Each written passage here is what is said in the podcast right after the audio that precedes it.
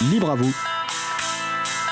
L'émission pour comprendre et agir avec l'April, l'association de promotion et de défense du logiciel libre.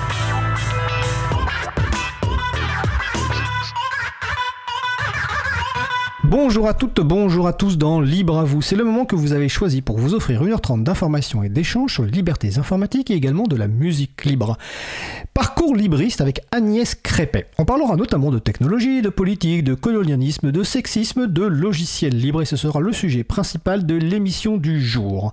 Avec également au programme une interview avec l'association Nos Oignons qui nous parlera du réseau Tor et aussi la chronique de Laurent et Laurette Costi qui nous parleront de mots de passe. Soyez les bienvenus pour cette nouvelle édition de Libre à vous, l'émission qui vous raconte les libertés informatiques, proposée par l'April, l'association de promotion et de défense du logiciel libre. Je suis Frédéric Couchet, le délégué général de l'April. Le site web de l'émission, c'est Vous pouvez y trouver une page consacrée à l'émission du jour avec tous les liens et références utiles et également les moyens de nous contacter. N'hésitez pas à nous faire des retours et nous poser toutes questions. Nous sommes mardi 4 juillet 2023. Nous diffusons en direct et sans écho maintenant. Mais vous écoutez peut-être une rediffusion ou un podcast. À la réalisation de l'émission, Mélène Deno qui est en formation avec mon collègue Étienne. Bonjour. Bonjour, bonjour. En tout cas, belle réactivité, merci à toi. Euh, nous vous souhaitons une excellente écoute. Cause commune, la voix des possibles, 93.1 FM et en DAB+, en Ile-de-France. Partout dans le monde sur causecommune.fm et sur l'appli Cause Commune. Pour participer à notre conversation, causecommune.fm, bouton de chat, salon libre à vous. Alors, nous allons commencer par une courte interview avec l'association Nos Oignons qui va nous parler du réseau Tor. Nos invités Chreux et J Voisin qui sont membres du conseil d'administration de Nos Oignons. Alors d'abord, on va vérifier que Chreux est en ligne. Bonjour Chreux. Bonjour. Et est-ce que J Voisin est avec nous? Je suis toujours tout seul. Ok, bon, on va commencer, hein, pas de souci. Hein. Alors, on va parler donc de nos oignons et du réseau Tor, mais avant d'expliquer ce qu'est le réseau Tor et nos oignons, on va commencer par une question. En fait, quel est le problème ou les problèmes que Tor cherche à résoudre? Alors en fait, il euh, y, a, une idée qu'on aime bien mettre en avant, c'est que lorsqu'on lit un journal, on s'attend pas à ce que le journal nous lise ou nous scrute euh, en retour. Pourtant, euh, c'est ce qui se passe quand on consulte un site web, c'est-à-dire qu'aujourd'hui on est pisté, tracé, suivi, et Tor permet de limiter, voire d'empêcher ça, et ça masque aussi l'origine de la connexion, c'est-à-dire le point depuis lequel on consulte Internet. Donc ça permet notamment en fait de, contourner la, surveillance via les, pisteurs de, des GAFAM, c'est ça, de Google, Facebook, Twitter et compagnie? Voilà, c'est ça. Il y a des outils euh, intégrés nativement qui permettent d'empêcher ça. Ça permet également de, contourner les censures qui peuvent être mises en place dans certains pays. Euh, par exemple, de base en France, il n'est pas possible euh, d'accéder au, site SciHub. Eh bien, avec, avec Tor, c'est possible. D'accord. Alors Tor, donc c'est à la fois, si j'ai bien compris, un réseau, on va dire, euh, mais c'est d'abord pour la personne utilisatrice un navigateur. Donc c'est que fait le navigateur Tor et que déjà comment l'installer en fait? Alors euh, le navigateur Tor, euh, c'est euh, en fait un navigateur qui est dérivé de Firefox. Donc quelqu'un qui connaît Firefox n'est pas du tout dépaysé. On le télécharge directement depuis le site du projet Tor, torproject.org. Il suffit de, donc de le télécharger et de le lancer. Il n'y a pas d'installation. Et la particularité de ce navigateur, c'est qu'il est configuré par défaut pour que toutes les connexions réseau transitent par le réseau Tor. Tor, effectivement, c'est trois choses. C'est un protocole de communication, c'est un réseau de communication, et la partie la plus visible, le navigateur en tant que tel.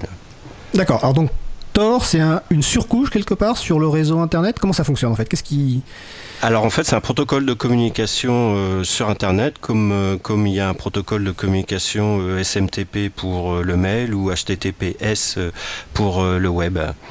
D'accord. Et il fonctionne, comment? Qu'est-ce qui garantit En fait, tu disais tout à l'heure qu'il y, avait euh, un certain nombre d'éléments qui étaient enlevés. Euh, c'est quoi le fonctionnement technique? En essayant d'être évidemment assez, assez simple d'explication, mais c'est quoi le fonctionnement technique? Par rapport finalement à une connexion habituelle classique Si on utilise un navigateur Firefox classique, on se connecte à un site. Qu'est-ce qui va changer si on utilise le navigateur Tor par rapport à cette connexion? Alors euh, en fait le navigateur Tor donc euh, se connecte au réseau Tor. Le réseau Tor en fait c'est une communication informatique qui transite par trois ordinateurs intermédiaires. Le relais d'entrée, le relais intermédiaire et le relais de sortie. Et c'est cet architecture qui garantit l'anonymat de l'origine de la connexion. Les communications entre chacun des trois serveurs sont chiffrées, donc on ne peut pas, un tiers ne peut pas euh, en prendre connaissance, et euh, chaque nœud ne voit que son point d'entrée, ce qui fait que le site web que l'on va consulter euh, ne pourra pas déterminer l'origine de notre connexion. Le navigateur Tor embarque aussi nativement des extensions du type euh, NoScript ou euh, uBlock Origin qui vont euh, bloquer également de base les pisteurs et les traceurs qui pourrait y avoir sur le site web qu'on consulte. D'accord. Donc si je comprends bien, en fait, le, site qu'on consulte, finalement, la seule information dont il dispose, finalement, c'est l'adresse IP du dernier nœud de sortie, qui peut être situé n'importe où, en fait. C'est ça, exactement. Il ne voit que le nœud de sortie qui peut être situé n'importe où euh, dans le monde.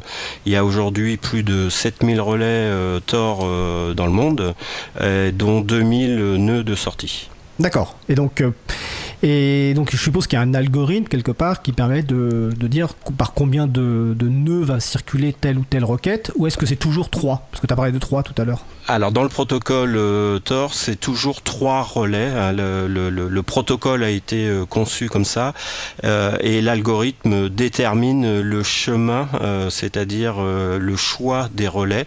Et ce choix enfin, a une dimension aléatoire.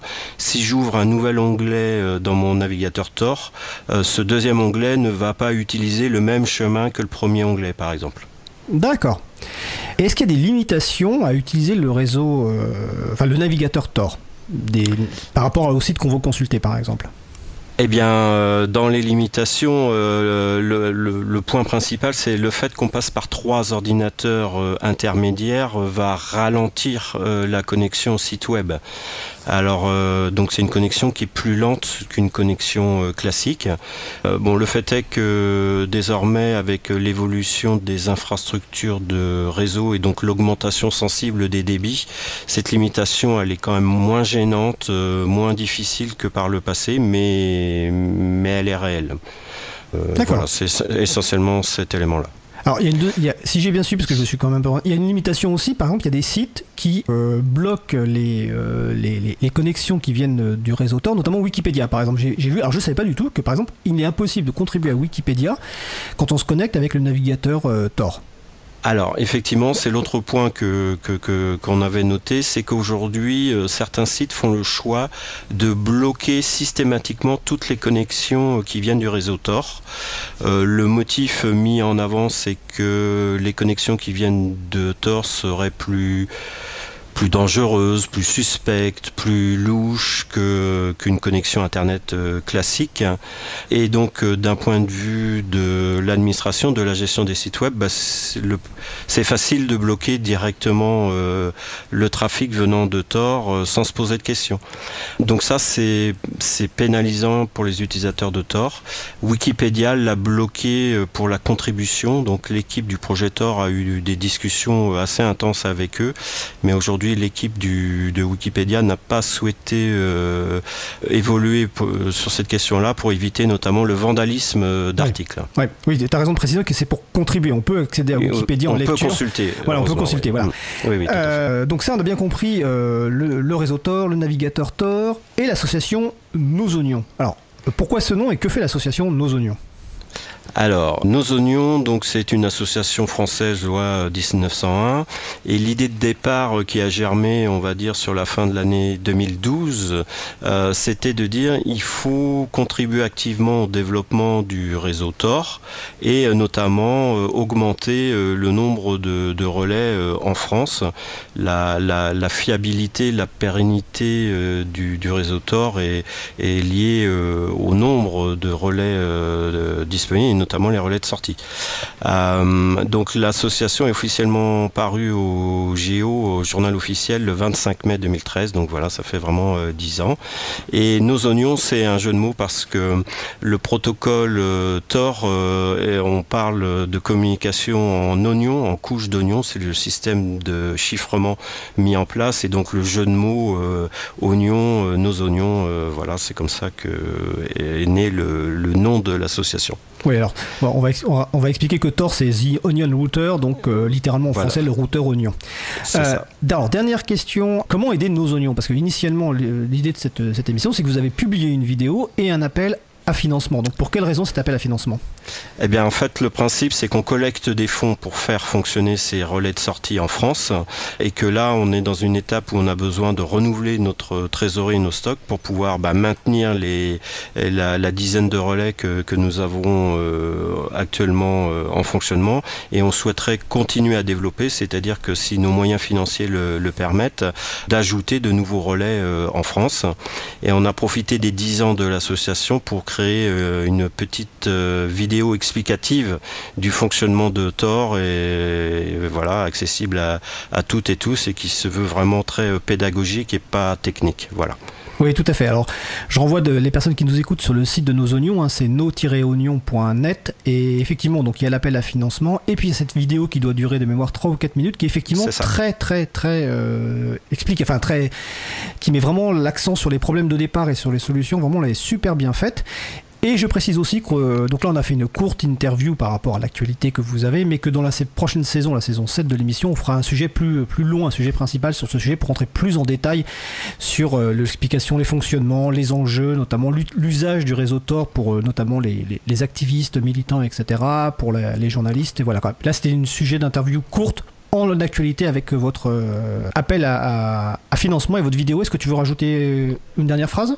Eh bien, pas de souci. Pour euh, ceux qui le veulent, on propose aussi des affiches et des cartes postales en contrepartie des dons. Voilà, donc euh, vous pouvez voir tout ça sur notre site. Eh ben, je renvoie tout le monde sur donc nos-oignons.net. Donc, et je remercie Schreux, euh, donc qui est membre du conseil d'administration de Nos Oignons, et que donc la prochaine saison, on consacrera un sujet principal sur ce thème de tort de Nos Oignons. Ben, Schreux, je te remercie. Je te souhaite une belle fin de journée.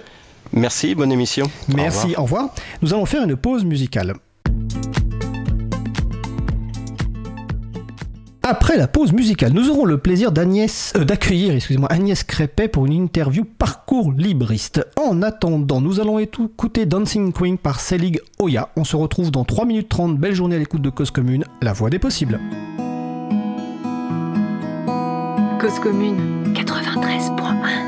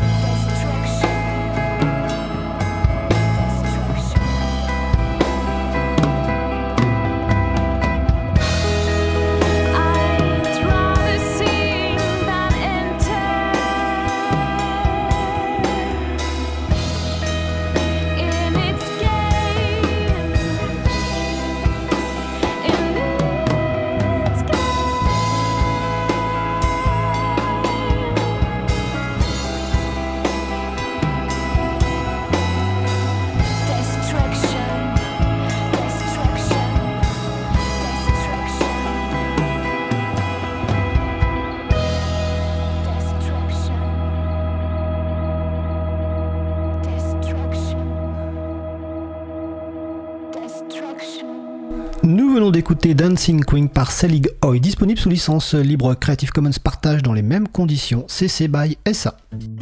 Retrouvez toutes les musiques diffusées au cours des émissions sur causecommune.fm et sur libreavoue.org.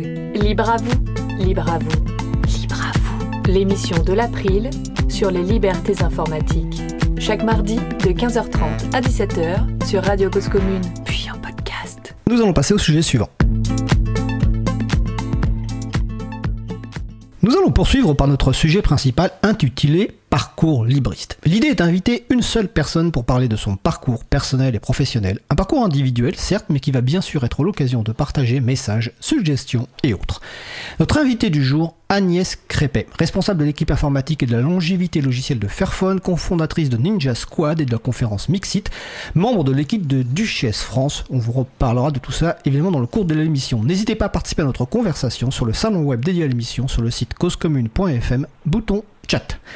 Bonjour Agnès. Bonjour, bonjour. Alors c'est un grand plaisir de t'avoir euh, une nouvelle fois dans, dans, dans, cette émission, mais là pour un sujet un petit peu différent, vu qu'on va parler un, un, peu de ton, enfin, on va parler de ton parcours. Alors en général, la première question qu'on pose au, dans les sujets principaux, c'est une question de présentation euh, traditionnelle.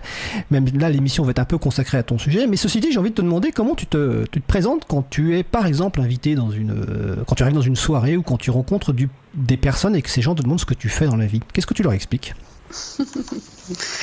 Ouais, ça peut dépendre un peu de l'audience, mais euh, bah, je, dis que je travaille dans la tech, voilà. Après, je présente euh, les boîtes pour lesquelles je bosse en ce moment, euh, donc principalement Fairphone quand même, même si je fais partie de Ninja Squad, comme tu l'as bien présenté. Et j'essaye vite d'introduire un peu la spécificité de ces boîtes, quoi. Le fait que on essaye de travailler à une tech un peu différente, une tech plus inclusive qui fait plus d'open source et qui euh, et qui est pas solutionniste. Voilà. D'accord. Pour faire court. Hein. Pour faire court. De toute façon, on va on va on va on, on va revenir là-dessus. Euh, alors on va pas parler pas on va pas évoquer tout ton parcours, mais euh, j'aimerais quand même savoir. Euh, alors, on, on, va rien cacher. Tu es, tu es né dans les années euh, fin des années 60, 70, donc jeunesse, adolescence dans les années 80. Et quand tu étais jeune, est-ce que tu as tout, enfin, est-ce que tu rapidement voulu faire de l'informatique ou est-ce que tu étais intéressé par d'autres choses? Par exemple, dans les métiers que tu voulais faire, euh, quels étaient les métiers que tu voulais faire à l'époque quand tu étais jeune? Moi, je voulais faire médecin légiste. C'est bizarre, hein? Ah, c'est bizarre, oui. Euh... je pense que je lisais des romans euh, quand j'étais petite, euh, de, je sais pas, ouais, autour des sorcières, des choses un peu glauques comme ça. Donc je voulais faire médecin légiste. Après médecin, donc c'est vrai que c'est loin de ça, hein, ce que j'ai fait au final. Mais j'étais pas du tout baignée dans un contexte où euh, ma mère ou mon père m'avait plongé dans des ordinateurs, dans des Atari, enfin bref. D'accord. J'étais loin de la technique au final. D'accord, donc médecin légiste. Euh, pourtant, est-ce qu'on m'entend bien là? Parce que j'ai l'impression qu'on. Ouais, bon, ok. On t'entend très bien. Ok, d'accord. Non, mais qu'en fait, mais je te précise que les deux personnes qui sont en régie sont en train de jouer avec les boutons. Il y en a une qui est en formation, donc euh, voilà. On, on, prend des risques pour la dernière émission, mais j'ai toute confiance. Dernière émission de la saison, évidemment. Euh, ceci dit, oui, je disais que tu as tout de même fait un bac, euh, un bac scientifique, hein, spécialité maths. Enfin, ouais. donc qu'est-ce qui t'a amené finalement là-dessus? Est-ce que, est-ce que c'est un hasard ou simplement tu t'es intéressé par les sciences? Ouais, j'aimais bien ça. Non, non, moi j'ai toujours aimé les maths, quoi. Hein. Je, voilà, ça c'était un truc qui me, qui me, que je trouvais assez cool. Mais après, j'étais pas une ado euh, avec une grosse passion pour une discipline, en fait, euh, que tu apprends à l'école. Tu vois, tu vois la chanson de, de Diams, là euh, Laquelle? C'est pas l'école qui m'a dicté les codes ou un truc comme ça, là? D'accord. la boulette, la voilà, c'est ça. Tu oui. vois la... Oui, tout à fait. Eh ben, Bon, tu pourras pas la passer parce que je pense pas qu'elle est qu soit en Creative Commons, mais non. tu vois cette chanson, c'est pas c'est pas l'école qui m'a dicté les codes, j'étais vraiment là-dedans. En fait, l'école pour moi, c'était euh, ma bande de potes, euh, aller voir les concerts. Euh, je faisais beaucoup de je parle de l'adolescence, tu vois, lycée quoi. Donc euh, c'était vraiment, on va dire, la, le côté euh, social. Le fait que ça t'amène à rencontrer des gens différents. Moi, je vivais dans une working class city, euh, tu vois, Saint-Étienne, euh, voilà, beaucoup de diversité, euh, quartier ultra populaire. Donc, pour moi, c'est ça mon adolescence. En fait, c'est pas tant ce que j'ai appris à l'école. J'avais pas vraiment de passion pour les études que je faisais. J'étais bonne en maths, donc tant mieux à la rigueur parce que bah ça, ça roulait à peu près, quoi, tu vois. Mais c'est plus quand je parle, quand je pense à mon adolescence, là, on va dire 14, 16, 17 ans, c'est vraiment la découverte du monde culturel alternatifs, politiques, anarchistes, voilà. C'est plus ça que de m'éclater sur un truc d'école, quoi. Je, même à l'époque, tu vois, je suis pas sûre.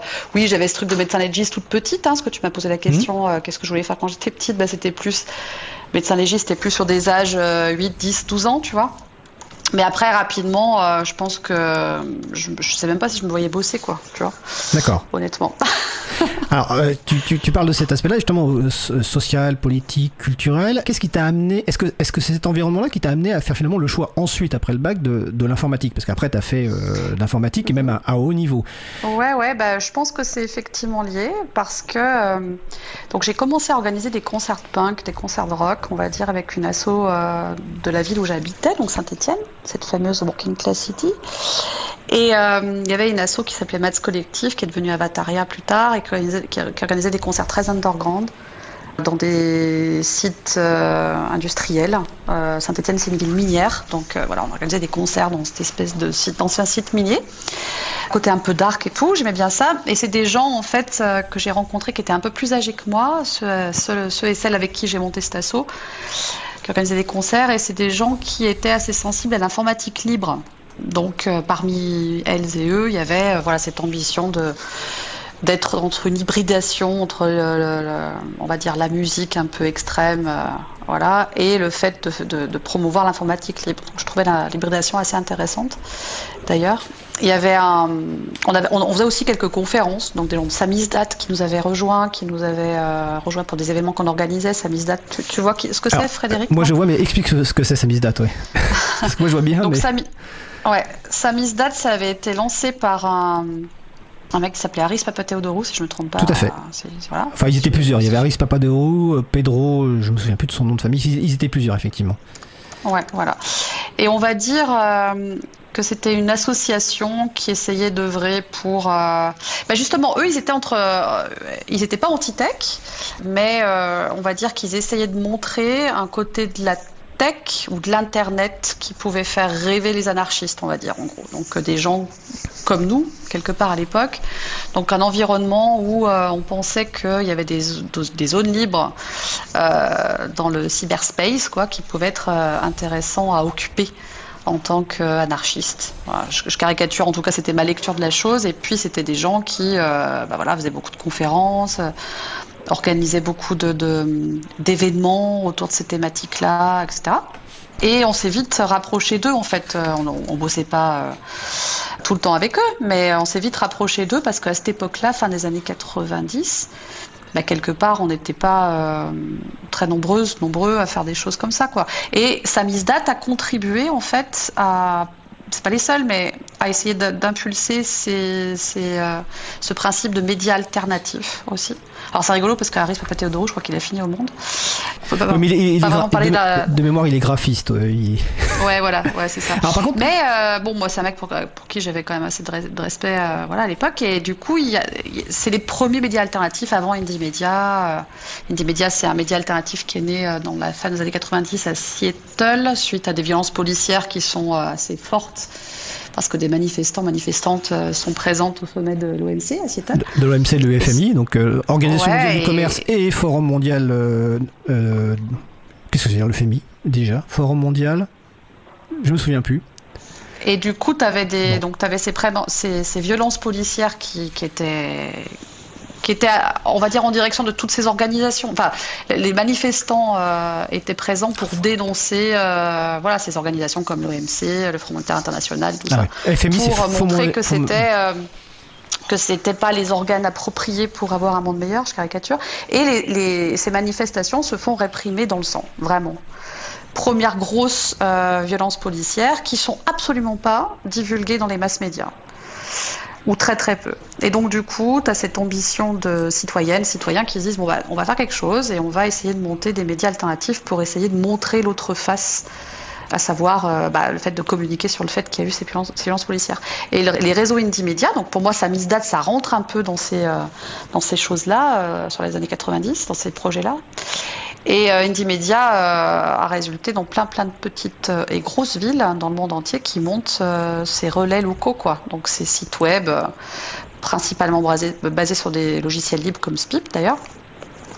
Notamment en Europe, et qui contribue à donner la parole à des citoyens, citoyennes, pour essayer de relayer non pas la parole, euh, on va dire, dominante, qui est elle relayée par les médias de masse, mais qui essaye de relayer euh, la parole euh, des citoyennes et des citoyens. Donc moi je rentre un peu là-dedans en fait, à travers Stasso qui organise des concerts, tout ça. Je commence à rencontrer un peu ce monde-là des médias alternatifs, Samizdat, Indie Media. On monte notre réseau alternatif à Saint-Etienne qui s'appelle le numéro zéro et qui existe toujours et qui fait partie des réseaux mutus qui sont euh, ouais, qui, fait pas, qui, qui, qui, regroupe tout un tas de réseaux alternatifs encore en France aujourd'hui. Donc tu as, plein de, villes aujourd'hui en France qui euh, proposent euh, un site web où d'autres informations sont divulguées, ce que tu vas pas retrouver dans le Progrès ou dans le journal local. Donc dans le réseau euh, Mutu aujourd'hui, tu as euh, Angers, Brest, Grenoble, Dijon, Lyon, Paris, Saint-Étienne, enfin bref. Tu as plein plein de villes. Et pour revenir à, justement il y a 20 ans, quoi, même un peu plus maintenant, eh bien quelque part, c'est ma, c'est mon entrée dans le monde de la tech, quoi. Hein. Euh, donc je me rends compte que finalement la tech peut être un outil intéressant pour lutter. Voilà, et c'est ça qui me donne envie de faire des études. Donc quelque part, moi je te dis, j'étais pas une grosse passionnée de physique, de maths. Euh, ça, me plaisait, mais on pouvait pas dire que c'était ma passion hein, au lycée. Euh, mais je me dis, tiens, euh, il y a peut-être un truc à faire dans l'informatique. Ça peut être un truc qui m'éclate bien sûr euh, comme outil politique, en fait. D'accord. Donc, c'est très intéressant parce que finalement, dès le départ, euh, tu n'es pas venu par la, technique, par le goût de la technique en fait, mais par plutôt les aspects effectivement politiques. Alors, on va préciser que tout à l'heure, tu as parlé de, de, SPIP, juste une petite incise. Donc, SPIP, c'est un logiciel libre qui permet de créer des sites web et, qui est développé depuis une vingtaine d'années et qui a été créé aussi par des militants et des militantes. Et par exemple, le site de Libre à vous de l'émission est, géré euh, sur SPIP. Donc, pour revenir donc à, ses débuts, donc finalement, tu es arrivé donc par, la, par le côté politique, création de sites web à travers donc Indie Media, Samizdat, le numéro 0.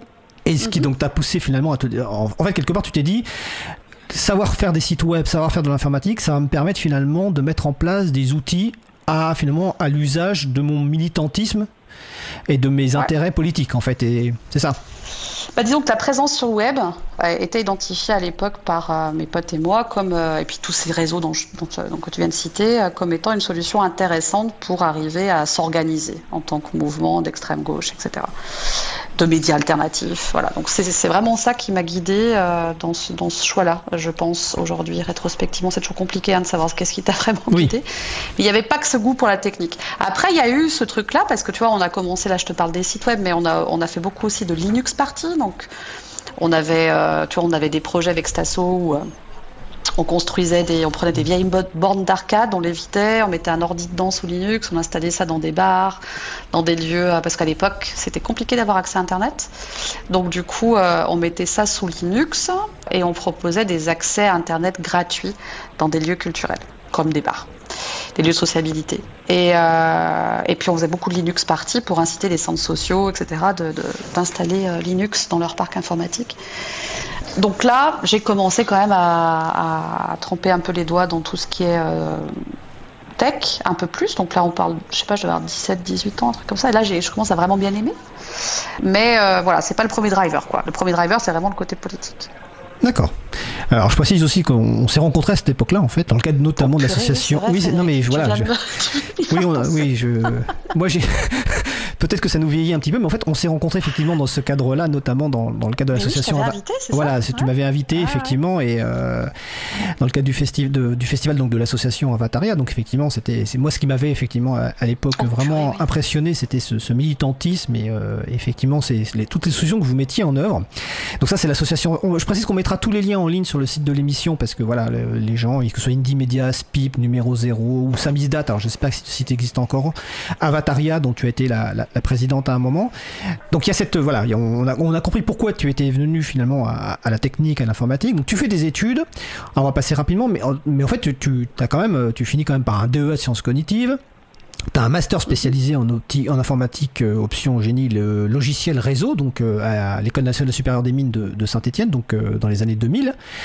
Et donc après, tu dois, bah, comme beaucoup de gens, éventuellement chercher un travail, même si c'était pas forcément peut-être.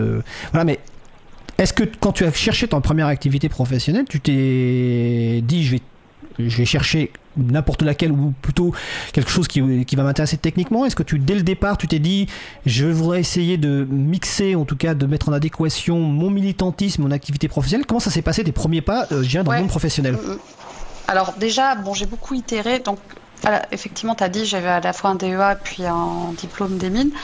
Donc les DEA, je, me suis posé la question, est-ce qu'un PhD, ce serait bien ou pas? Est-ce que ce serait intéressant ou pas de faire une thèse? Et puis, je me voyais pas en fait. J'avais fait ma, mon mémoire euh, de DEA, donc je travaille dans l'informatique, euh, plutôt l'IA. Voilà, l'intelligence artificielle, j'étais dans un labo euh, lyonnais dans un labo. Il y a à côté de nous, il y avait un labo robotique et nous, on était un labo d'IA pur. Et autant le sujet était intéressant, mais le contexte on va dire, tu vois, le, encore je reviens au côté sociabilité, comment tu parles à des gens et tout ça, c'était pas l'éclat en fait. Et moi, je pense qu'à cette époque-là, j'étais drivée par ça en fait. Est-ce que c'est fun ou pas? Tu vois, c'est un peu mmh. bizarre hein, de dire ça. Mais... Non, non. enfin, un peu bizarre, c'est pas bizarre, mais tu vois, c'est pas. Euh, il n'y avait rien de très intellectualisé quoi. Donc en gros, je m'éclatais pas, je vais me casser. En gros, voilà, c'était ça, le DEA. Je faisais mon, je développais en C. Donc heureusement, j'avais une meuf. D'ailleurs, on reviendra sur cette meuf qui s'appelle Emmanuelle, qui m'avait beaucoup aidée. Elle était en doctorat, elle, et moi j'étais en DEA, donc elle me drivait beaucoup. Elle m'a beaucoup inspirée, tu vois. Elle était une bonne codeuse en C. Elle m'avait vraiment appris des, trucs que je connaissais pas. Donc ça m'avait montré comment il y avait des, des meufs euh, dans ce métier-là. Ça, c'était cool.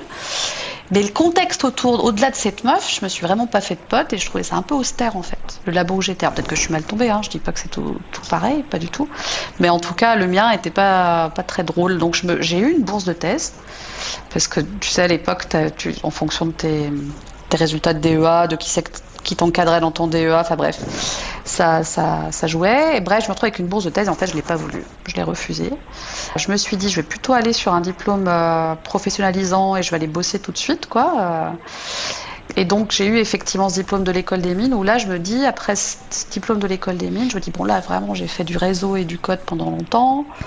C'est bon, je suis prête à aller bosser. Mais tu vois, le truc un peu schizophrénique qui m'est arrivé à ce moment-là, c'est que euh, autant je, viens de te décrire voilà le côté très militant où j'étais, et d'ailleurs je suis toujours assez inscrit dans plein de mouvements différents.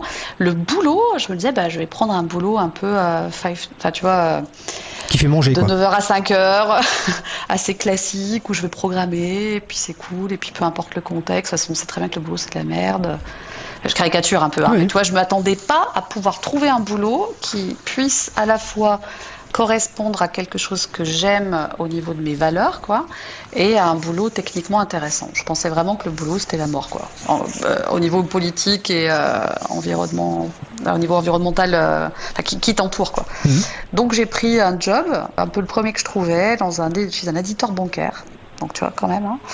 Et là je me suis vraiment éclatée techniquement parlant mais éditeur bancaire, quoi. Donc aucun intérêt. Enfin, je veux dire, je codais des algos. Alors j'ai fait un peu de crypto, ouais, un peu de sécu, euh, ça c'était rigolo. Mais je veux dire, euh, voilà, c'est aucun intérêt euh, sur le monde, quoi. Hein. Tu même tu as un impact négatif en fait sur le monde. Et c'était un peu schizophrénique parce que bah, quelque part, je pense que j'acceptais ça et parce que je voyais pas vraiment d'autre issue en fait. Dans l'école d'ingé où j'ai fini mes études, on était biberonné à de toute façon, c'est ça qu'il faut. tu quittes tes études, tu vas, prendre un CDI quoi. Et c'est ça la vie, quoi, tu vois. Et en fait, je pense que ça m'allait un temps parce que ben, moi, j'avais mes activités militantes à côté, mais euh, je pense que j'en ai rapidement vu la limite, quoi.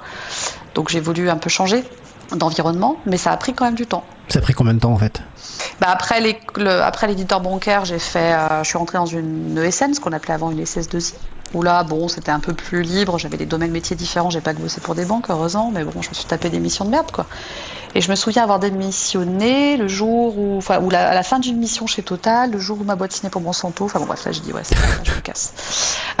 je peux pas, là. Même si c'est pas moi qui vais en mission pour Monsanto, euh, je m'étais quand même taper deux mois de mission chez Total. À faire techniquement des choses super, hein. Enfin, moi, je me suis jamais ennuyée en fait dans ce genre de job. Au contraire, je me suis toujours éclatée parce que ben voilà, c'est pas parce que tu bosses pour Total que tu fais des trucs inintéressants techniquement. Mais par contre, euh, voilà, à 26, 27 ans, j'ai vite vu les limites euh, éthiques où je me sentais quand même euh, le cul entre deux chaises, quoi. Voilà, en gros, je vais, méditer le soir et le week-end sur des trucs très, très extrêmes, enfin très extrêmes, très engagés, voilà, sur comment construire un monde meilleur, comment lutter contre le néolibéralisme et tout ça. Et puis la, journée, je me retrouve à faire des missions pour Total. Donc tu as voulu mettre de la cohérence quelque part. Est-ce qu'il y, est y, a eu, euh, à part cette réflexion, est-ce qu'il y a eu un, événement ou des événements qui t'ont fait basculer pour te dire, bah, je vais essayer de mettre un terme à cette euh, schizophrénie, comme tu as dit? Ouais, bah écoute, ouais, euh, avec le, le, le, copain que j'avais, on, on, on s'est dit, bah, on va arrêter de bosser. Donc ça faisait à ce moment-là 8 ans, 9 ans qu'on bossait déjà, tous les deux. Et on s'est dit, bah, on va arrêter. Voilà, on va arrêter de bosser euh, et on va essayer de voyager un peu. Donc pendant un an, on a voyagé pour aller rencontrer des développeuses et des développeurs. Euh, partout dans le monde, donc pas dans les pays occidentaux si possible. On a fait quelques-uns aussi des pays occidentaux, mais on n'a pas fait que ça. Donc on a fait l'Afrique, on a fait l'Asie peu l'Océanie, les États-Unis aussi. On n'était encore pas totalement en rupture avec le rêve de la Silicon Valley. À, à cette époque-là, ça nous a encore rêvé. On avait, on, a, on, avait un pote qui bossait à Mountain View chez Google, tu vois, on l'avait visité mmh. quand même. Donc, euh, je, je, je, sais pas, ça me fait rire hein, aujourd'hui. Je me dis putain, mais c'est quand même dingue. Mais euh, voilà, on était encore, je pense, pas en rupture totale avec ces modèles-là. Mais par contre, on voulait aller s'inspirer d'autres trucs. Donc, c'est pour ça qu'on a passé du temps en Afrique et en Asie. Et là, je pense qu'on s'est pris une très bonne, une grosse claque. Donc une grosse claque à deux niveaux, donc sur les gens qu'on a rencontrés en Afrique et en Asie. Donc en Afrique, on a rencontré. On faisait une mission, en gros, on donnait des cours de Java euh, à des gens qui étaient plutôt sysadmin. Et on était contre ça, on avait le gîte et le couvert. On a passé du temps avec ces gens-là, c'était vachement intéressant. Et on a rencontré un mec qui lidait un meet-up, quoi. Euh, donc Horatio, qui est aujourd'hui un très bon ami, qui est dans Mixit, on en reparlera plus tard. Mmh. Une association que j'ai cofondée avec des amis, euh, qui est une conférence euh, sur la tech et l'éthique qui, qui, se passe à Lyon. Et euh, Horatio, ben, on le rencontre là-bas au Togo, et on voit ce gars-là au taquet, qui organise des meet-up autour de, de Java principalement. Et on voit cette motivation des gens qu'il arrive à driver. Donc, tu vois, les meet-up. Euh, il nous avait invité à faire une conf pour un de ces meet-up, quoi, au Togo, donc à, à la capitale, Lomé. Et euh, c'était un samedi matin, c'était 10h du mat, c'était à 30 km de Lomé. Et on se retrouve avec plein de gens, plein, plein de gens à cette conférence. Pas parce qu'on était là, juste parce que ces gens-là avaient l'habitude de se retrouver pour des meet-up réguliers autour du langage, euh, voilà, autour de la tech, quoi, voilà, les trucs qui nous éclataient. Mais ce qui nous a fait halluciner, c'est que nous, à l'époque, avec mon copain, on était déjà impliqués dans les, dans les meet-up locaux, quoi. On était au Java User Group de Lyon, des choses comme ça. Mais t'aurais mis, alors je, prends, je parle de Lyon, donc tu prends l'équivalent de euh, d'une ville à 30 km de Lyon, disons Givors pour ceux et celles qui connaissent. Donc le truc, vraiment la ville perdue. Tu mets un meet-up à 10h du mat à Givors, à côté de Lyon, je te promets, t'as personne, quoi. Il y a personne à ton meet-up, t'es quatre, tu vois le café, tu mmh. le casses. Et bah, à Lomé, tu avais plein de gens. Donc déjà, on trouve ce truc-là euh, fort, en fait, l'esprit communautaire assez, assez, assez fort, voilà. Et une motivation, on va, on va dire, des gens qu'on rencontre là-bas, euh, assez incroyable, en fait. Donc ça nous inspire beaucoup. Et quelque part, euh, tu vois, c'est presque, c'est là qu'on se rend compte que c'était presque plus inspirant que les tech bros euh, auxquels on était un peu biberonnés. Euh, ah, explique ce que c'est qu'un tech bro. Valley, quoi. Hein explique, euh, explique ce que c'est que l'expression bah, tech bro. Le, ouais. le, la figure classique euh, du hipster qui bosse dans la tech, euh, qui vient de la Silicon Valley, qui dit que la tech c'est cool, elle va sauver le monde. Aujourd'hui, bien sûr que j'étais ce, ce modèle-là, mais je pense que, comme je te l'ai dit à l'époque, j'étais peut-être un peu moins radical peut-être à ce moment-là, et que je pouvais être encore inspirée par des gens comme ça. Pas totalement, mais tu vois, voilà, ça pouvait, ça pouvait potentiellement c'est peut-être des gens encore que je lisais, des choses comme ça. Et je pense que quand je fais ce voyage en Afrique où j'y passe quelques mois et pareil pour l'Asie, bah là tu te rends compte qu'en fait il y a une source d'inspiration à changer. Voilà, c'est des personnes que je te cite là. Elles me donnaient envie de, de, de, partager du temps avec eux, de partager des discussions, de partager des sources, euh, voilà, ce genre de choses. C'est la découverte d'une informatique différente quelque part en fait. D'une informatique différente, des gens qui euh, qui vont pas essayer. Donc Horatio, là, le pote dont je te parle, il montait, il, il voulait monter sa start-up aussi pour résoudre des soucis. Euh, propre à son contexte, donc il était sur Lomé. Euh, si je me souviens bien, sa start-up c'était dans le monde de l'éducation. Enfin bon, bref, des solutions informatiques, on va dire, pour le monde de l'éducation, sans être complètement technosolutionniste d'ailleurs.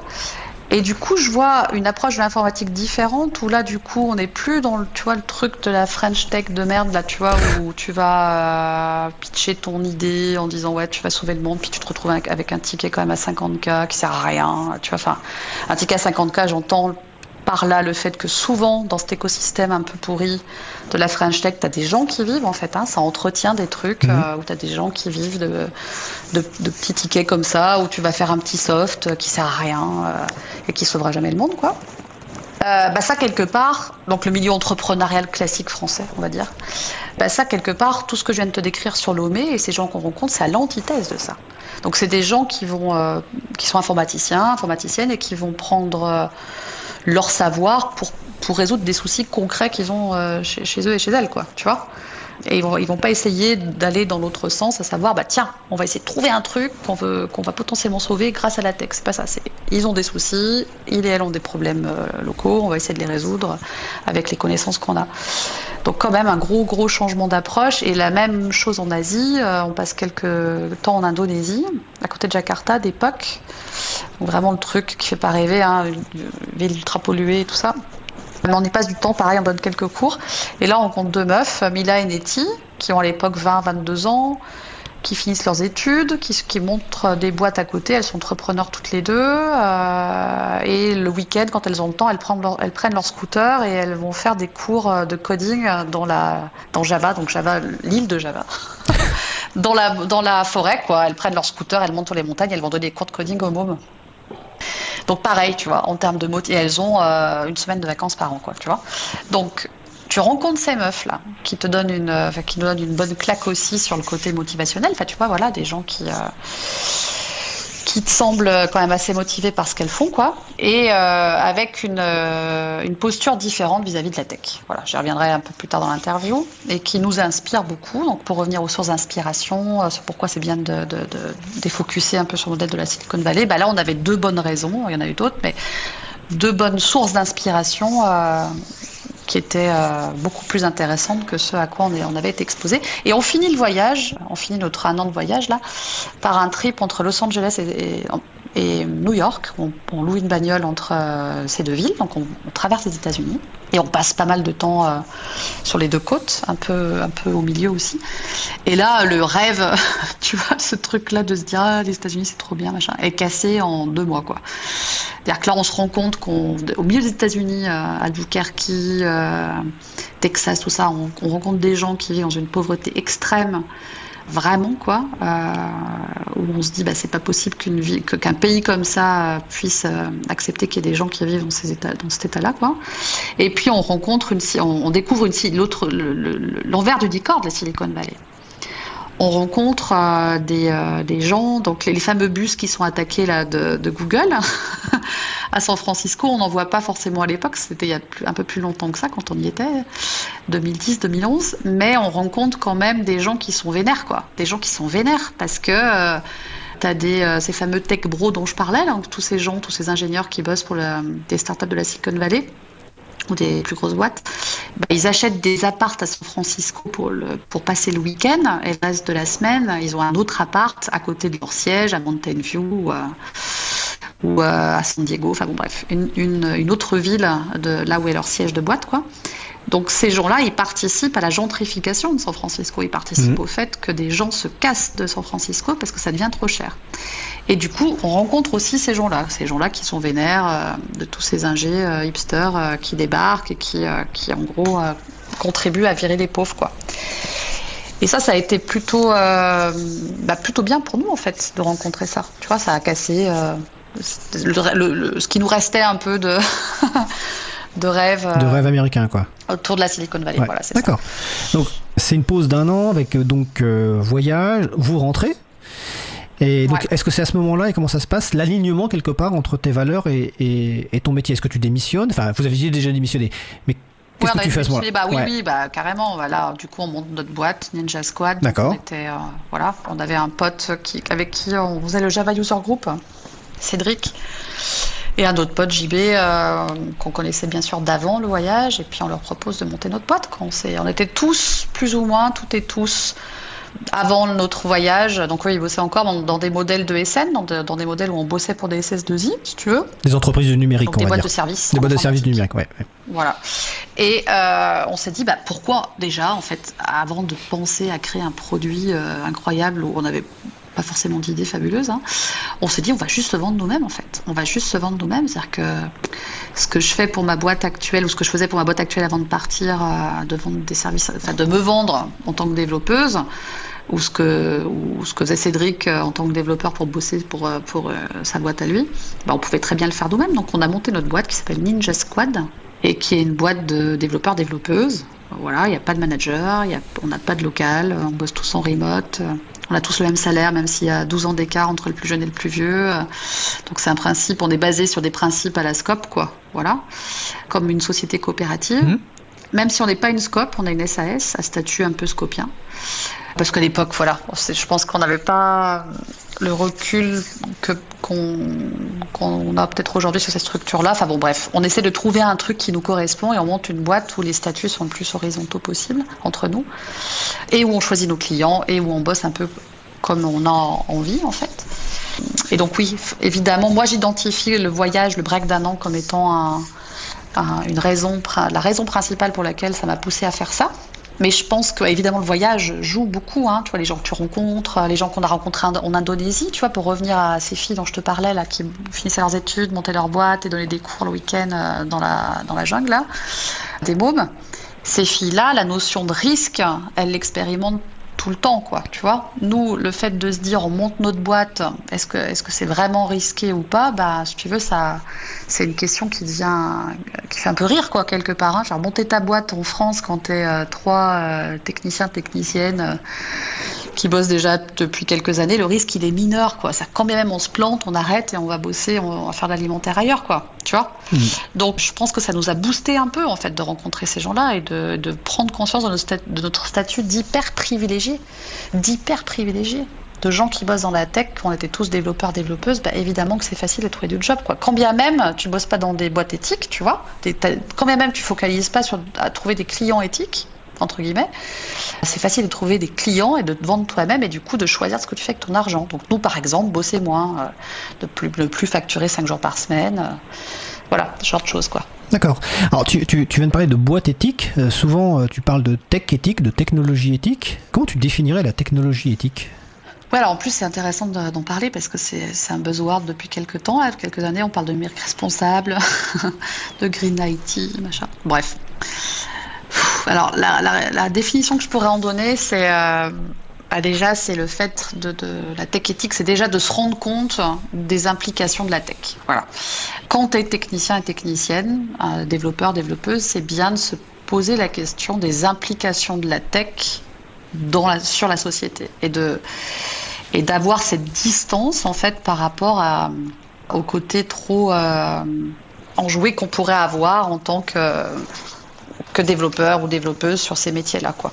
Donc avoir un peu de distance, euh, être un peu modeste, humble sur, les, euh, sur le fait de... de sur le, on va pas sauver le monde. Quoi. Voilà, déjà euh, d'avoir un peu ce techno-discernement. Je pense que c'est le premier aspect de, de ce qu'on pourrait, avoir, ce qu'on pourrait appeler une tech éthique. Et évidemment, après, d'avoir conscience des des externalités euh, négatives en fait hein, de la tech aujourd'hui sur le monde quoi. Et au niveau environnemental et au niveau social et sociétal. Donc euh, moi je bosse chez Fairphone on, en reparlera mais voilà on a tous et toutes en tout cas beaucoup euh, beaucoup trop de, de smartphones dans nos poches et ce smartphone, euh, c'est un outil qui bien souvent contribue à, mettre des gens à risque loin de chez nous, euh, des gens qui vont bosser à récolter le cobalt dans des mines euh, artisanales, des gens qui assemblent des téléphones en Chine et qui bossent 80, 80 heures par semaine parce qu'ils ou elles sont mal payés. Voilà. Et donc avoir conscience de ces, de ces effets en fait négatifs sur le monde, c'est aussi un, autre angle de ce que je peux appeler la tech euh, éthique. Je crois pas beaucoup. Enfin, je suis souvent invitée hein, en, tant, en, tant, que Fairphone, évidemment. T'imagines bien qu'on reçoit une invite par semaine d'une une table ronde sur Tech for Good et tout ça. Enfin bon, bref. Tu vois ce que je veux dire? Je, suis assez vigilante là-dessus. Je choisis un peu où j'interviens. Parfois, je, vais intervenir dans des milieux très ennemis où, je me dis bon, ça vaut le coup que je, que mette un petit coup de pied là-dedans et tout. Mais je fais un. Mais quand j'y vais, en tout cas, dans ces milieux. Euh, euh, qui pourrait être accusé de faire un peu de greenwashing, c'est exactement le discours que je tiens, quoi, de pousser les gens à essayer de prendre du recul par rapport à, à la tech, en fait par rapport à ça. Là, il y, a, il y, a, un an, je crois, il y a le président, enfin l'ex-président de Framasoft, Lexi Kaufman, qui m'avait invité à faire une conf. Alors là, c'était pas dans un milieu hostile non plus, on était dans l'éducation nationale, mais face à des gens qui bossent, euh, alors je sais pas comment t'appelles ça, mais aux responsables du numérique, on va dire, mhm. l'éducation nationale, tu vois. Sans doute la direction nationale de, de l'éducation numérique. Ouais, un truc comme ça. Et puis, tu avais plein de gens qui bossaient euh, dans le numérique euh, localement, tu vois. Donc là, ils se retrouvent tous à Lyon. On fait une conf devant tous ces gens-là qui euh, font des choses autour du numérique dans, au niveau de l'éducation nationale. Je la fais courte, mais c'est comme ça. Et Alexis, super, merci pour l'invite, ça a bien servi parce que je me retrouve avec ma pote. J'ai une pote avec qui je fais quelques confs sur les low-tech, tout ça. Et en fait, on fait cette conf et dans la conf, on dit bon bah ouais, peut-être qu'en fait, c'est cool, de, ça serait intéressant que dans vos positions, vous vous, vous posiez la question de l'intérêt réel du numérique dans les écoles, d'avoir des tablettes par milliers qui s'entassent dans des classes où les gens ne sont pas formés, les profs, j'entends, euh, et du coup, bah, les tablettes, elles servent pas, servent pas à grand chose. Euh, et euh, on se retrouve avec des profs qui sont toujours sous-payés, pas assez nombreux et nombreuses, et avec des établissements qui sont pas chauffés. Enfin bon, bref. Est-ce que ça vaudrait pas le coup de mettre le chauffage dans les écoles, de payer mieux les profs et qu'on ait plus, quoi Tu vois Enfin. Et là, je sais pas si on a beaucoup d'applaudissements quand on a dit ça, mais le nombre de gens qui sont venus me voir après la conf en disant ah ouais, mais c'est voilà, on sent qu'il y a quand même des gens, même dans des positions clés, qui se posent la question de leur propre impact en fait sur le monde. Et c'est ça en fait que je veux trigger, enfin que j'aimerais mettre en avant. Je, voilà, mettre en avant. Et puis j'aimerais enclencher ça en fait chez ouais. les gens quand je leur parle et que j'interviens dans des tables rondes et que je fais des talks machin. J'en fais pas tant que ça non plus, hein. Mais quand je fais ça, je veux vraiment trigger, enfin que les gens se posent cette question là. La question c'est en fait, euh, est-ce qu'on a vraiment besoin de la tech tout le temps Est-ce qu'on a besoin de la tech Est-ce qu'on a besoin de la tech Et, de en laquelle tout cas qu'on soit bien toutes conscients et tous conscients de l'impact qu'on a en fait. D'une, et une fois qu'on a conscience de ça, est-ce que ça serait pas intéressant de, de, de, se prendre un peu de recul, quoi? De prendre un peu de recul. Ce techno-discernement dont, dont, je parlais tout à l'heure, qui était mon premier angle, quand tu m'as demandé de définir ce que Mm. c'est, ce qu'était la tech éthique.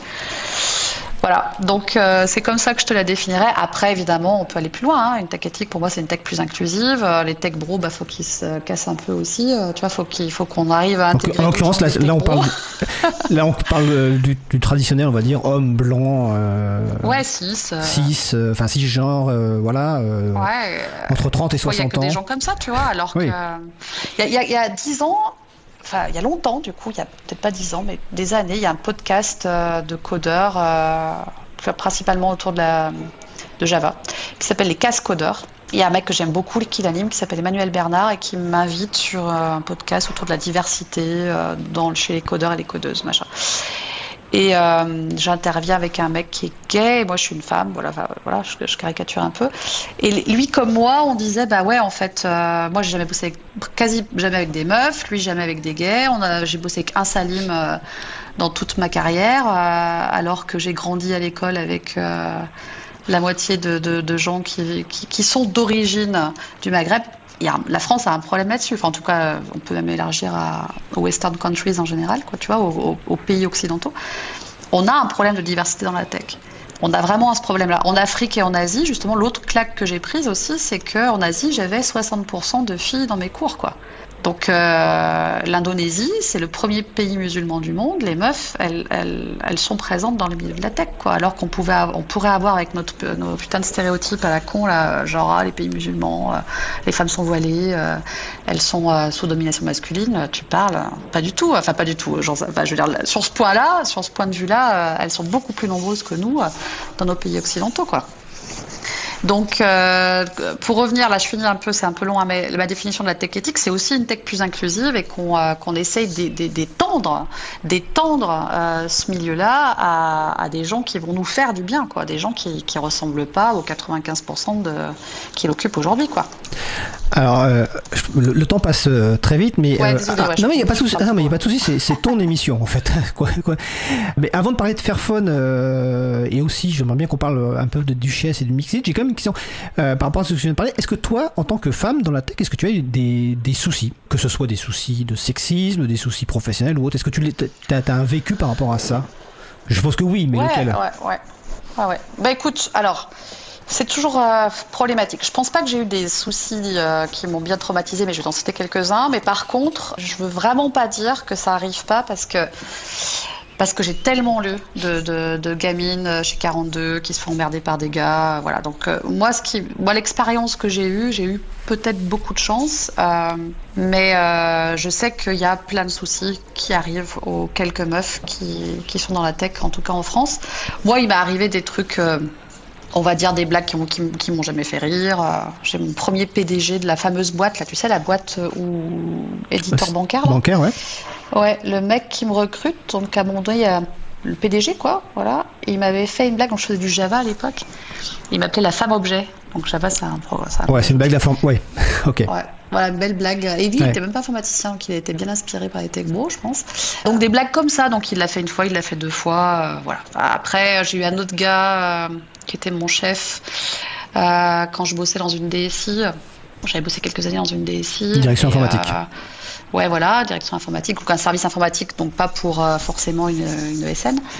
Ouais, un mec ultra sexiste, tu vois, ultra sexiste, en train de faire tout le temps des blagues. Et vu qu'il y avait que des gars dans mon équipe, alors tous ne réagissaient pas, ça c'est sûr, mais quelques-uns réagissaient, et du coup ça crée une ambiance un peu délétère, où genre, bah ouais, c'est, naze quoi. Enfin, tu vois, quand tu fais des blagues sexistes euh, tout le temps euh, à une réunion sur deux, bah l'ambiance elle est pas géniale. Ouais. Mm. Parce que c'est aussi dérangeant pour des, pour des gars bien, quoi, tu vois. Des, des ambiances comme ça. Donc j'ai connu ça. Euh, ça n'a pas été la majorité de ma carrière parce que tu vois, par exemple, quand je te parle de Ninja Squad, bah évidemment que là c'est trop bien. Chez Fairphone, c'est incroyable. Enfin voilà, je- je- aujourd'hui je suis dans des environnements. Là, par exemple, typiquement Fairphone. Là, juste avant de faire le podcast, j'ai passé une heure et demie avec le headhunter, donc la personne, le recruteur qui va recruter notre prochain ou prochaine CEO, parce que notre CEO vient d'apprendre, euh, enfin, vient responsable technique. d'annoncer qu'elle se casse.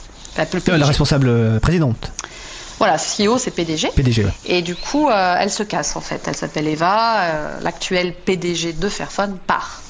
D'ailleurs, en étant très inspirante parce qu'elle part en disant bah moi j'ai besoin de temps pour moi, euh, donc je pars. je trouve ça super, tu vois, en termes d'honnêteté.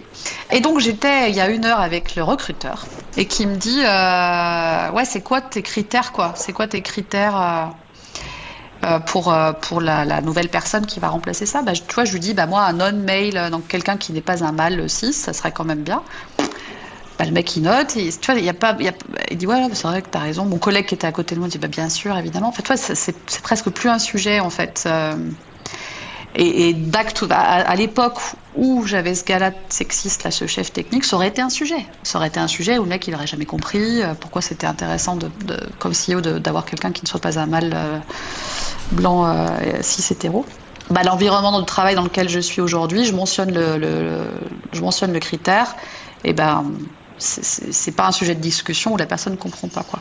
Il y a de la discrimination positive. Ça aussi on peut, on peut en parler. hein. Euh, Il y a des organisations techniques, des boîtes qui sont contre la discrimination positive. Pour moi, je pense que ça peut aider à un moment donné. C'est pas la solution ultime, mais si ça peut aider à un moment donné une organisation à attirer plus de personnes euh, différentes euh, dans cette boîte, ça peut être intéressant quoi. Oui, tout à fait. Ça, c'est c'est clair. Et une boîte tech comme Fairphone, je trouve ça vachement intéressant de mettre une personne euh, qui n'est pas un mâle blanc euh, hétéro cis. Là, on vient parler un petit peu de, de, de- de diversité. Euh, Il y a un point aussi que tu voulais absolument aborder, et je tiens à ce qu'on l'aborde parce que le temps quand même file. Et tu as plusieurs fois parlé de Fairphone. Donc, déjà, expliquer ce que tu fais à Fairphone, ce qu'est Fairphone. Et surtout, la partie, tu me disais on- euh, quand on a échangé, la tech, elle est néocoloniale. Mhm. Alors, est-ce que tu veux expliquer ce, en quoi elle est néocoloniale et en quoi Fairphone essaye de traiter ce, ce- ce problème? Ouais.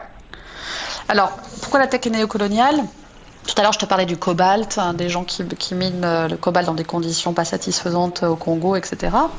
Alors là, je te renverrai, je, mettrai, je te donnerai pour ton lien euh, sur la description du podcast. On, on a fait intervenir chez Mixit, donc la conférence dont je m'occupe, quelqu'un qui a très très bien parlé de ça. Donc euh, je te renverrai à sa Mhm. conférence. Il a fait une keynote, cette personne-là, qui explique un peu ce pourquoi. Donc il s'appelle euh, David Maenda Kitoko.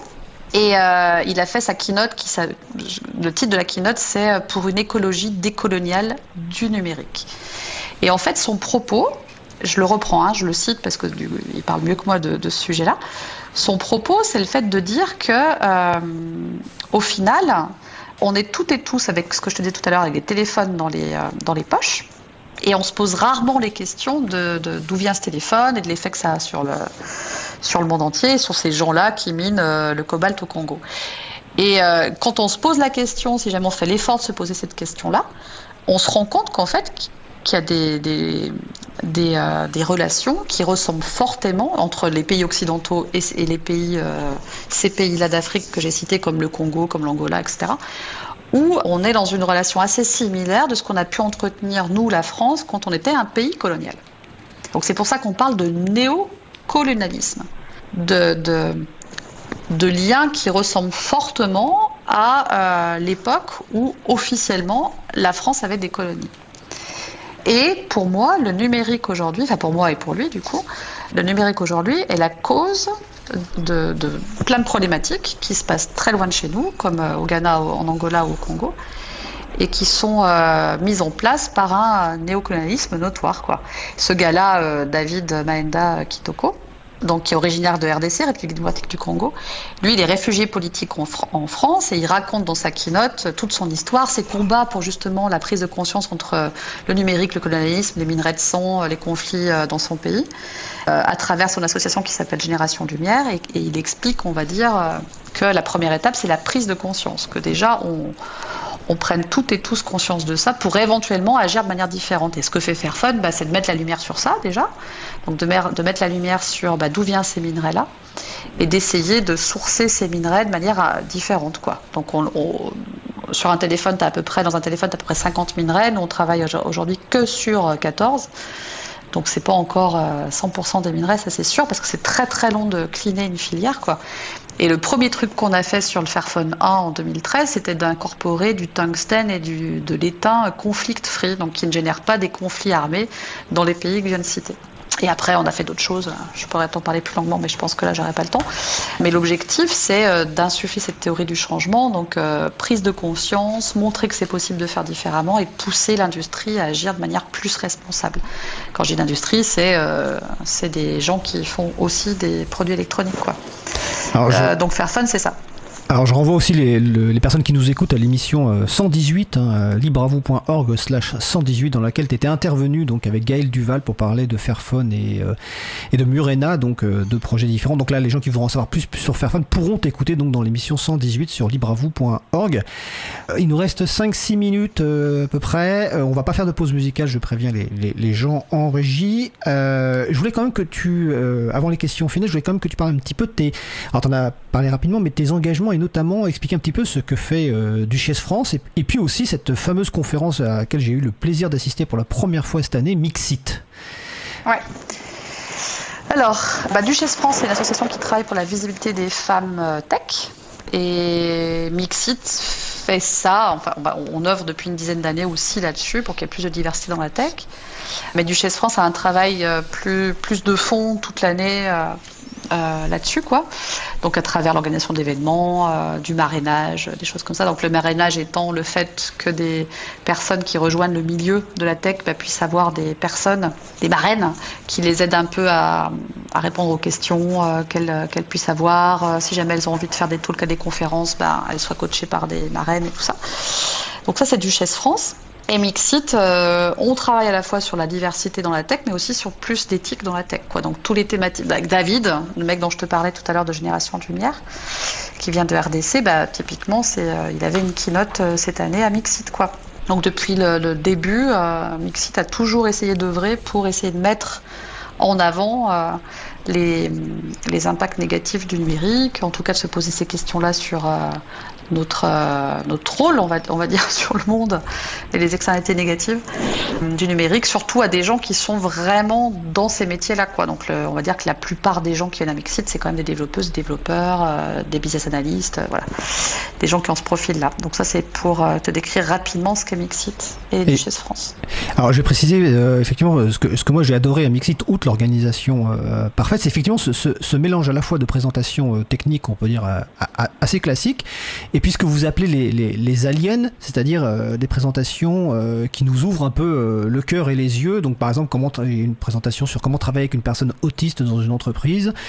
Il y a effectivement la keynote dont tu viens de parler. on a eu quelqu'un qui a fait des, des, de la magie aussi en, en, keynote de, de, de, finale. Et donc c'est ce mélange-là qui est vraiment très intéressant et que moi j'ai beaucoup apprécié. c'est pas qu'une conférence technique, c'est une conférence technique et sociétale en fait. Il y, avait la, il y avait la fresque du numérique, la fresque du Il y avait... plein de choses, oui. tu pouvais ne pas faire de tech à Mixit. Exactement, ouais. Alors, on approche bientôt de la, fin de l'interview parce que juste après, on a un sujet court qui est déjà enregistré, donc je connais la durée. donc, donc, on va finir par les, les, deux dernières questions. Alors, l'avant-dernière question est un peu traditionnelle, même si peut-être un peu compliquée. c'est est-ce qu'en moins de deux minutes, tu peux résumer les principaux messages que tu voulais faire passer? Et je vais en profiter aussi pour énoncer exactement ce que je fais chez Fairphone parce qu'effectivement, j'ai oublié, je, viens de me rendre compte que je t'ai pas bien répondu, mais ça va être dans la réponse que je, viens de, que je vais te faire maintenant. Donc, tu vois, comme je l'ai dit tout à l'heure, euh, quand tu m'as demandé de définir le, ce, que, ce qu'était pour moi la tech éthique, donc ça passe par le techno-discernement. donc, c'est une des idées principales que j'aimerais faire passer, que les personnes qui écoutent aujourd'hui, si elles ou ils sont dans une position où elles œuvrent, où ils œuvrent dans la tech, bah, qu'on, qu'on ait cette distance-là par rapport à la tech. Et puis l'autre idée, c'est d'arriver à, insuffler euh, une tech qui peut être différente, donc par exemple plus durable.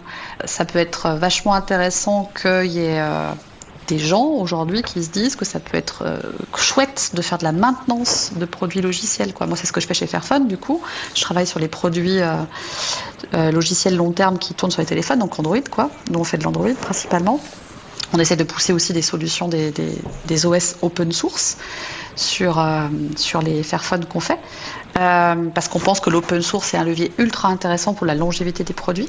Et donc tout ça, ça demande de la recherche, ça demande des expertises, etc. Et donc euh, s'il y a des gens qui, pensent avoir des compétences là-dedans, bah, il y, a un boulevard, quoi. Il y a un boulevard pour créer des produits qui durent, quoi.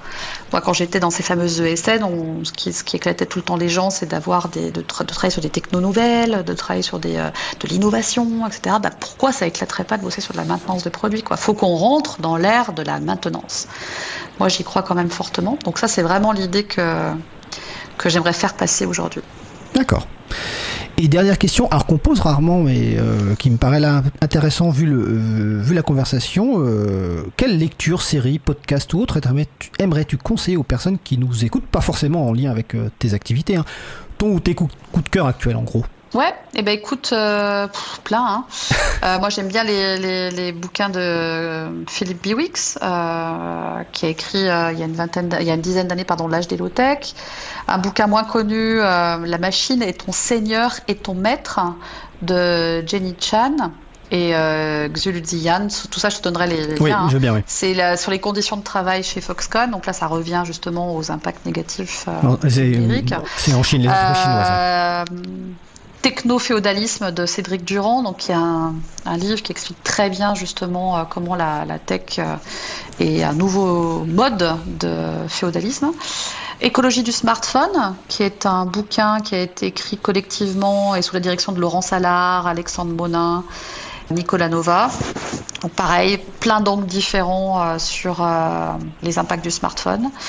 Technologie partout, démocratie nulle part. Ça c'est aussi un bouquin que j'aime bien, qui est écrit par des gens qui sont plus ou moins derrière euh, les boutons numériques donc un petit peu technocritique, qui va écrire un, plaidoyer pour que les choix technologiques deviennent l'affaire de tous.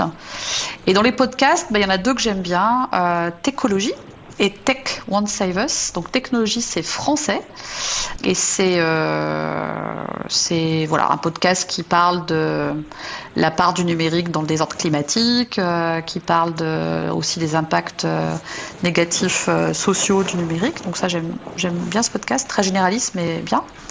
Et Tech Won't Save Us, c'est pas un podcast en français, mais pour celles et ceux qui ça fait pas trop chier d'écouter des trucs en anglais, bah c'est un, un, podcast assez technocritique sur les euh, et notamment sur les big tech. Paris euh, Max qui fait ça que j'aime beaucoup aussi. Voilà ce que je te citerai. Bah écoute, merci Agnès, tu nous enverras les références qu'on rajoutera sur le site euh, libreavou.org. Pas de souci. Bah écoute, c'était un grand plaisir. Euh, donc euh, Agnès, qui était notre troisième invitée, donc parcours Libris. Hein, donc je rappelle qu'Agnès est responsable de l'équipe informatique et de la longévité logicielle de Fairphone, cofondatrice de Ninja Squad, de la conférence Mixit et membre de, l'équipe de Duchesse France. Bah, Agnès, je te souhaite une belle fin de journée et un bel été et à bientôt. Super, merci Frédéric de l'invitation. Bah, avec, plaisir, à bientôt. On va passer directement au sujet suivant.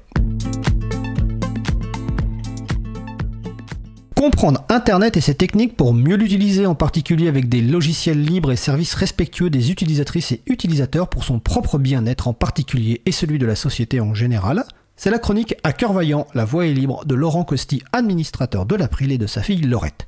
Le titre de la chronique du jour, Sésame, ouvre-toi et prends-en de la graine. Hello Papa Lindrome, des nouvelles de Sweden's Krummeldish et de la plante qu'il a baptisée Fofone Il faut pas chercher de palindrome dans la partie précédente de la phrase, mais je sais que tu es élu par cette crapule de Sweden, membre honoraire des promoteurs d'un numérique éthique et émancipateur. Ayant la main verte de Hulk, mais son indélicatesse, il a préféré confier Fofone à son collègue Romain, qui lui parle aux plantes comme Robert murmurait à l'oreille des chevaux. C'est franchement pas coton. Mais est-ce seulement pour prendre des nouvelles de la plante que tu m'appelles ou est-ce moins chlorophylien comme prétexte? Effectivement, c'est une raison artistico-sécuritaire. Je dois trouver un nouveau mot de passe sérieux et je manque d'inspiration pour un compte. Franchement, 1, 2, 3, 4, 5, 6 m'ennuie profondément et par ailleurs, sa renommée dans le dictionnaire des mots de passe les plus utilisés n'augure rien de bon s'il devait résister et ne pas craquer. Ah, c'est sage que de ne pas céder à la facilité, surtout quand il s'agit de sécurité informatique. Je vais tenter de te prodiguer quelques conseils qui sont ceux d'une personne pour laquelle le niveau de menace n'est pas élevé. Je ne suis ni journaliste sur un terrain de guerre, ni militant écologiste courageux. Bon, venons-en au fait, euh, engage le jeu, que je le gagne. Décidément, c'est ta période palindromatique. C'est l'été qui veut ça? Eh, tu as noté Été, c'est un palindrome. Euh, je l'ai trouvé tout seul. En plus, ça, ça va avec la contrepétrie de dernière année de maternelle. L'été est beau et chaud. c'est super, papa. Bon, c'est bon, on a passé la barre des 250 mots obligatoires pour l'introduction. On peut peut-être attaquer le sujet, non? Puis, pour celles et ceux qui auraient envie de trouver les deux palindromes de l'introduction, les transcriptions vont être précieuses. Merci, le groupe Transcription de l'April. Des gros bisous. Et il n'y a pas que les émissions Libre à vous qui sont retranscrites. Il y a plein d'autres sujets très intéressants sur librealire.org. J'ai donc vérifié. 1, 2, 3, 4, 5, 6 est le mot de passe qui arrive toujours en tête des concours Eurovision de mots de passe. Tiens d'ailleurs, ça pourrait être une bonne idée si la France était représentée par un ou une artiste qui s'appellerait 1, 2, 3, 4, 5, 6. On aurait peut-être une chance. De devoir investir 15 à 30 millions d'euros pour accueillir l'édition suivante. Mm. Mais tu t'égares à Gare euh, du Nord. Posons-nous plutôt la question, qu'est-ce qu'un bon mot de passe? Il bah, euh, y a le bon mot de passe et puis il y a le mauvais mot de passe. Bon, le bon mot de passe, il résiste, il persiste. Le mauvais mot de passe, bah, euh, juste il existe. Si je teste, par exemple, 1, 2, 3, 4, 5, 6 dans l'outil de vérification de robustesse sur le site nothingtohide.org, il me dit qu'il faut moins d'une seconde, à raison de 10 essais par seconde, pour craquer ce mot de passe. Et on en revient à l'émission 112 de Libre à vous, que l'on vous invite, comme toutes les autres, à réécouter pendant l'été. En une seconde, Xor a déjà eu le temps d'enfiler 200 fois son scaphandre de combat. Bah oui, c'était 20 fois pour 100 millisecondes dans la chronique 4. J'ai donc demandé à 10 facteurs qui passaient par là. Mhm. Pour un mot de passe, résister une seconde, c'est vraiment trop léger. Et en l'occurrence, un mot de passe long vaut mieux qu'un mot de passe avec des caractères tarabiscotés. N'hésite pas à faire des essais. Euh, mais c'est mieux que pas de mot de passe du tout, non? Genre, entre deux vélos identiques garés côte à côte et dont l'un seulement est attaché avec un antivol de basse qualité, une personne va naturellement aller au plus vite et enfourcher le vélo sans antivol, non? Oui, je comprends que tu puisses raisonner de cette manière. Et on en revient à la question des niveaux de menace et de l'équilibre confort-sécurité que l'on est prêt à concéder. D'autant que focaliser uniquement sur la question des mots de passe en informatique, ce serait comme ne s'inquiéter que des trous dans la coque d'un bateau, sans penser qu'un incendie peut aussi se produire et amener une catastrophe. La sauvegarde ou le chiffrement, par exemple, sont autant de questions qu'il faut interroger quand on souhaite préserver ces données. Et puis, euh, malgré les mots de passe, nos pratiques peuvent les rendre inutiles. J'en connais des qui laissent la session de leur système d'exploitation ouverte, j'en connais d'autres qui, parce que leur mot de passe est, justement trop compliqué, l'écrivent sur un papier qui, telle une feuille morte, gît à proximité de l'appareil alors fragilisé. Ah, le contexte dans lequel tu évolues et l'appareil que tu utilises pourraient potentiellement justifier des règles plus ou moins strictes. Mais il est sans doute plus facile de prendre des automatismes et de t'instaurer une discipline plutôt que d'avoir à réfléchir à chaque fois à ce qui semble adapté au contexte. C'est vrai que c'est pénible de devoir redonner son mot de passe de session après s'être éloigné quelques minutes de son clavier, surtout quand je suis à la maison. Enfin, la probabilité que ton fils et mon frère viennent subrepticement s'approprier mes NFT de petits poneys en tenue de camouflage est quand même très faible. D'autant que je n'ai jamais acquis de tels gadgets inutilement énergivores et définitivement spéculatifs et particulièrement laids. Effectivement, en plus, je sais que ton frère déteste les poneys et le kaki. Mhm. Mais transpose ce contexte dans un lieu public avec beaucoup de gens autour. Bien sûr, tu vas surveiller ton appareil, mais un verrouillage automatique ajoute une sécurité. Un ordinateur fixe à la maison ou un ordinateur portable pourrait ne pas justifier les mêmes règles, mais ça va soulager ton cerveau que de les appliquer. Et dans cette logique, tu vas être fier de moi. J'ai mis un mot de passe général sur mon navigateur Mozilla Firefox. Outre la nécessité de le renseigner la première fois qu'on ouvre le navigateur, ça oblige aussi à le renseigner quand on souhaite afficher un mot de passe enregistré. Certaines personnes préfèrent utiliser leur navigateur en effaçant toutes les traces après fermeture. C'est une pratique qui peut se défendre. Mais si on choisit de conserver des identifiants et des mots de passe dans Firefox, pour des sites sur lesquels on va souvent, ça peut nous simplifier la vie. Et le minimum est effectivement de sécuriser par un mot de passe maître. Surtout si la session n'a pas de mot de passe. Je te félicite. Tiens, tu vas faire un test pour moi. Voici le protocole. Je te laisse le suivre à la lettre. Je lance le chronomètre. J'ouvre Firefox sans mot de passe maître sur une session ouverte sur l'ordinateur qui traînait sur la table, Roger. Je vais dans le menu hamburger, autrement dit les trois traits, deux tranches de pain avec au milieu un steak de soja, et je choisis le menu salade tomate oignon, mais surtout mot de passe, Roger. Tu dois te dépêcher, car ta copine va vite s'apercevoir que le rap de frites annoncé dans les haut-parleurs de la bibliothèque universitaire n'était qu'un subtil subterfuge étudiantofuge pour l'éloigner de son appareil. Je clique sur les trois petits points en haut à droite, puis sur exporter les identifiants, Roger. J'enregistre, Roger. J'ouvre la boîte mail, Roger. Je m'adresse un mail avec, en pièce jointe, le fichier précédemment généré et j'envoie, Roger. Je supprime le mail envoyé de la boîte d'envoi pour ne pas laisser de traces, Roger. Et finalement, je vide la corbeille contenant les mails supprimés, Roger. Eh bien me voilà. Qu'est-ce que je vous sers? Oh non, Roger le tavernier. Bah, c'est sûr qu'à force de dire Roger, même sans anneau d'invocation et malgré l'accent, ça devait être difficile pour lui de résister à l'appel, oui. On va éviter de dire Tulu alors. Merci Roger, à bientôt. Tu feras des bisous à Moumoun. Et toi Laurette, tu as mis un peu plus d'une minute pour récupérer tous les identifiants et les mots de passe de ta copine. En ouvrant le fichier CSV, tu as tous les éléments pour accéder au site auquel elle s'est connectée et qu'elle a enregistré. Oh la coquine de Camille Elle est abonnée à un site qui diffuse des images de gros lapins tout doux. C'est pas commun, euh, d'habitude c'est plutôt des chatons.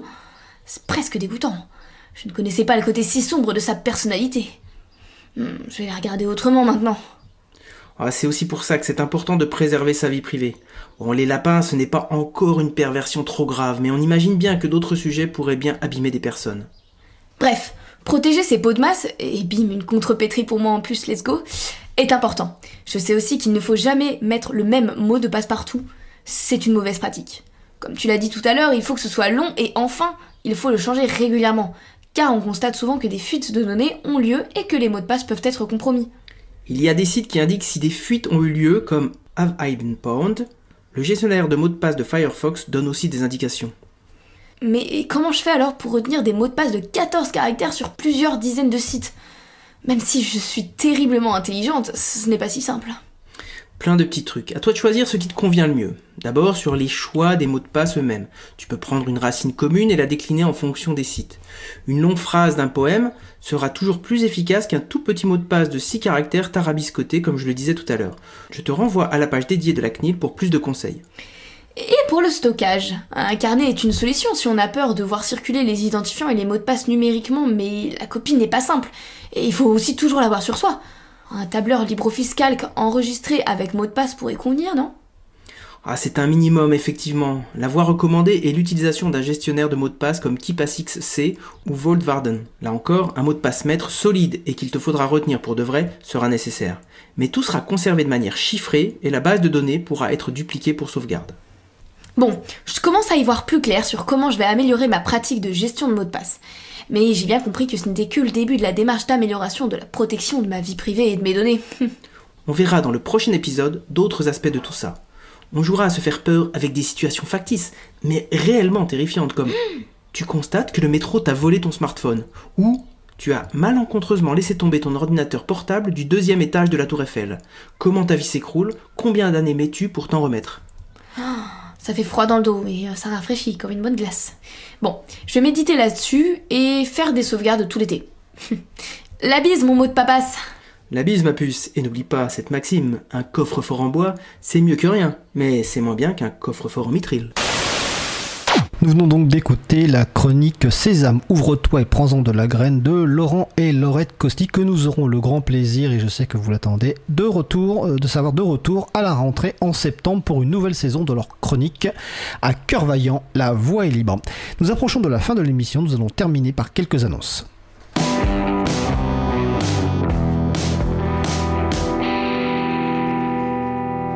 Cette émission est la dernière de la saison. Nous allons préparer la prochaine saison qui débutera en septembre. Nous vous proposons de nous suggérer des sujets pour notre émission de radio, voire la possibilité d'intervenir ou peut-être même de préparer et animer un sujet principal. N'hésitez pas à nous contacter via le formulaire de contact présent sur le site libreavou.org. Les CMEA recrutent. Les CMEA, Centres d'entraînement aux méthodes d'éducation active, sont un projet d'éducation, euh, mouvement, excusez-moi, d'éducation nouvelle et une association française d'éducation populaire. Laurent Caustic, nous venons d'entendre dans sa chronique, qui travaillait pour les CMEA, a animé un sujet principal par mois lors de la saison actuelle. Nous relayons donc avec plaisir un recrutement en cours pour un poste de formatrice ou formateur pour accompagner et former le réseau des CMEA aux enjeux du libre et des communs à l'aide des outils libres utilisés en interne. Prise de poste possible à compter du 15 août 2023. Soirée rencontre radio ouverte ce vendredi 7 juillet à partir de 19h au studio de la radio au 22 rue Bernard Dimet, Paris 18e. Venez découvrir les coulisses de la radio, le studio, les voix derrière les micros. Vous pourrez rencontrer des animateurs et animatrices, découvrir le matériel et des logiciels utilisés. Une belle occasion de finir cette saison et je serai présent à cette rencontre. Je vous invite à consulter le site de l'agenda du libre, agendadulibre.org pour trouver des événements en lien avec les logiciels libres ou la culture libre près de chez vous et sur libreavou.org vous retrouverez tous les liens utiles concernant les annonces du jour. Notre émission se termine. Je remercie les personnes qui ont participé à l'émission du jour. Agnès Crépet, Laurent et Laurette Costi-Schreux. Aux manettes de la régie aujourd'hui, Mélène Deno avec le soutien d'Étienne Gonu. Merci également aux personnes qui s'occupent tout au long de la saison de la post-production des podcasts. Samuel Aubert, Elodie Daniel Giraudon, Languin, Julien Haussmann, bénévole à l'April, et Olivier Grieco, le directeur d'antenne de la radio.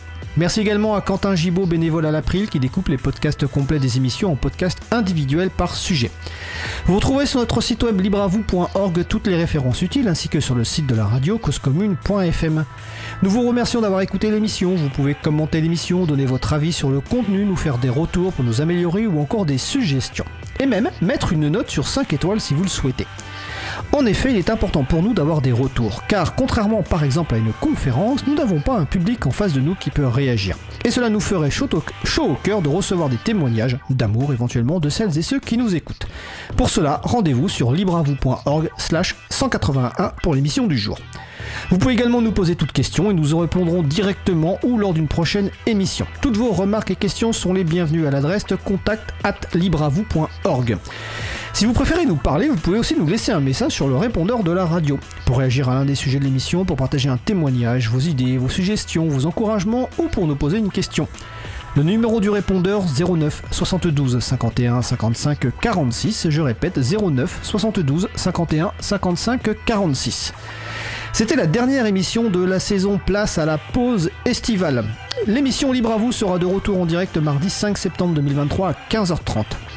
Notre sujet principal portera sur le recrutement et la diversité de genre dans l'informatique et le logiciel libre. Nous vous souhaitons de passer une belle fin de journée, un bel été, de belles vacances si vous avez la possibilité de pouvoir en prendre. On se retrouve en direct mardi 5 septembre 2023 et d'ici là, portez-vous bien.